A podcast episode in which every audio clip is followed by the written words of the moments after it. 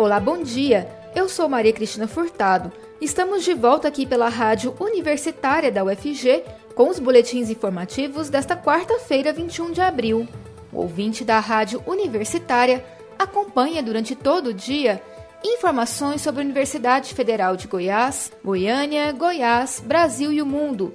Ouça a Rádio Universitária pelos 870 AM, pelo site radio.fg.br e pelo aplicativo MinUFG. O explante mamário, que é a retirada do silicone da mama, tem ganhado a adesão de muitas mulheres que já fizeram cirurgia plástica para colocar a prótese, algumas por questões estéticas e outras por precaução ou consequência de alguma complicação relacionada ao implante. Dentre as preocupações está a síndrome ásia, que apresenta sinais e sintomas de doenças autoimunes e que aparecem após a colocação da prótese. Outra situação é a relacionada à chamada doença do silicone, que é um termo mais genérico e pode englobar todas as complicações do implante. Para falar sobre este assunto e tirar as dúvidas relacionadas a esses problemas de saúde, eu converso com o médico mastologista Alexandre Marchiori. Olá, doutor Alexandre, obrigada por falar com a Rádio Universitária da UFG. Olá, Maria Cristina, um prazer estar aqui com vocês na Rádio Universitária. Olá a todos os ouvintes. Quando é recomendado que a paciente faça o explante ou que nem coloque prótese de silicone? Pois é, o explante ou a retirada do implante mamário tem se tornado moda. É, não que não possa ser realizado, sim, pode ser realizado, porém, normalmente a, a mulher que realizou a cirurgia de implante mamário, ela desejava maior volume das mamas ou foi mal orientada na tomada de decisão da cirurgia ou seja, pode ter se arrependido. A retirada do implante pode ser realizada apenas por uh, intenção de diminuir arrependimento ou por condições realmente médicas.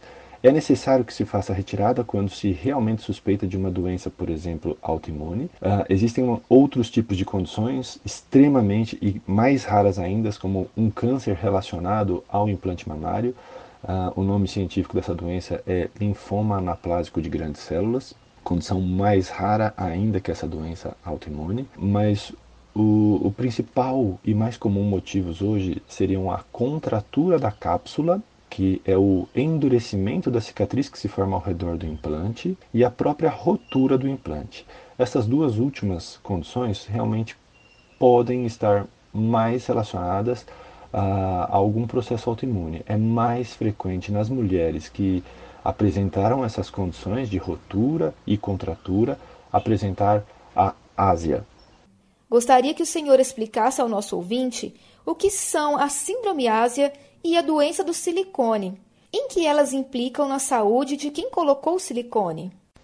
Pois bem, Maria Cristina, doença do silicone e a síndrome ásia, como vem sido colocada, é, tem tomado grandes dimensões em muitas mídias sociais e as mulheres realmente precisam estar melhores orientadas para que não tomem decisões precipitadas.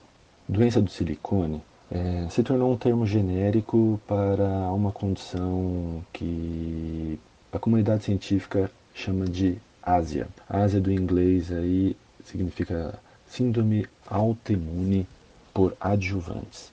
Esses adjuvantes não necessariamente apenas implante mamário, uh, podem ser qualquer substâncias que foram introduzidas dentro do organismo, como por exemplo implantes de silicone, vacinas, uso de medicamentos, drogas. Várias condições podem desencadear essa síndrome autoimune, ou seja, fazer com que o corpo passe a produzir anticorpos de uma maneira um pouco mais intensa que pode trazer alguns sintomas e sinais. Que tipo de sintomas são muito comuns? São muito comuns queixa de fraqueza, dores articulares, secura de mucosas como olho, boca uh, e em algumas outras momentos podem aparecer manchas na pele e condições mais graves como alguns nódulos uh, com suspeita de tumores que podem ser vistos em, em outros órgãos, como pulmões. A gente também pode observar linfonodos de dimensões aumentadas. Portanto, é uma síndrome que é muito inespecífica. Não existe um diagnóstico exatamente preciso, um exame que vai nos mostrar uma sim ou não de que a paciente realmente apresenta essa síndrome. Então precisamos ser muito cautelosos em relação à tomada de atitudes que podem causar prejuízos ou arrependimentos futuros. Essas consequências maléficas são raras ou têm aumentado?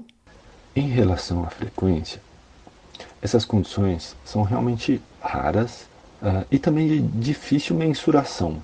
Alguns trabalhos sugerem aí que menos de alguns milhares de mulheres uh, desenvolveram essa condição, frente que mais de 30 milhões de mulheres já colocaram implantes mamários ao longo do, do tempo em todo o mundo. É uma condição de difícil diagnóstico, como mencionado, mas tem se falado cada vez mais frequente.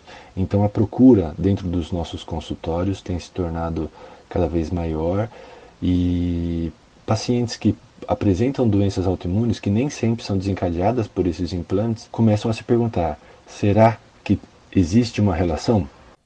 Para as pessoas que desejam colocar uma prótese, quais são os cuidados prévios? Quais exames precisam ser feitos no pré-operatório?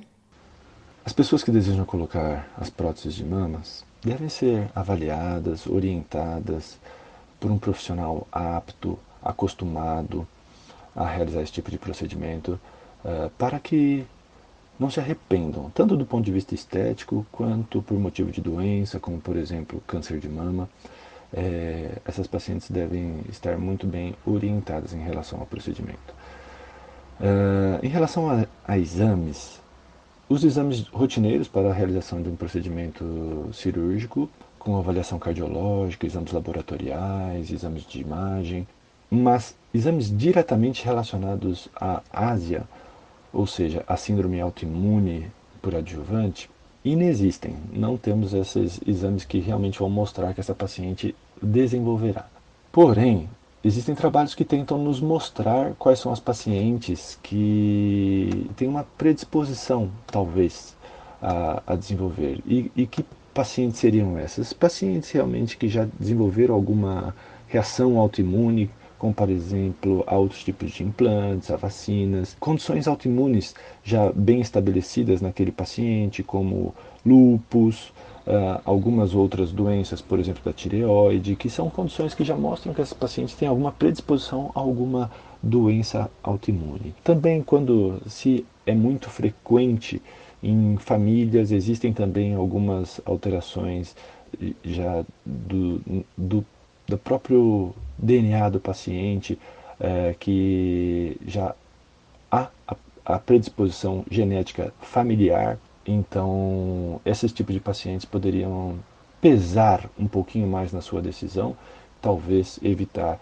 a, o uso de algum adjuvante, como por exemplo o implante de silicone. Com a pandemia, nos momentos que eram permitidas as cirurgias eletivas, houve menos procura por cirurgias estéticas? Pois é, Maria Cristina, temos passado aí por momentos realmente muito difíceis. Durante o ano passado, num primeiro momento, ficamos mais reclusos, depois fomos tendo um pouco mais de liberdade, as pessoas voltaram a frequentar porque observamos uma diminuição do número de casas, mas de repente agora realmente aumentou muito a frequência de problemas de, relacionados à Covid. No momento que tivemos um pouco mais de calma, ainda assim todos os ramos de atividades ficaram prejudicados e não foi diferente isso dentro da medicina. Então, observamos realmente uma diminuição do número de pacientes que se submeteram a procedimentos cirúrgicos e inclusive e principalmente por motivos estéticos. Torçamos aí para que melhores dias estejam logo por vir e desejo a todos aí muita saúde e que todos se protejam. Eu conversei com o médico mastologista Alexandre Marchiori. Ele falou sobre explante de próteses de silicone e complicações que o implante pode gerar na saúde. Doutor Alexandre, eu agradeço a sua entrevista à Rádio Universitária da UFG e até a próxima. Eu que agradeço, Maria Cristina, e um tchau a todos. Muito obrigado nosso boletim informativo da Rádio Universitária volta logo mais às 3 horas. Fique ligado em nossa programação pelos 870 AM, pelo site radio.fg.br e pelo aplicativo MinUFG. Nós também estamos nas redes sociais. Siga a Rádio Universitária no Instagram e no Facebook. E não deixe de conferir os informativos da Rádio Universitária em formato de podcast pelas redes sociais e nas principais plataformas digitais de áudio. E se puder, fique em casa. Maria Cristina Furtado para a Rádio Universitária.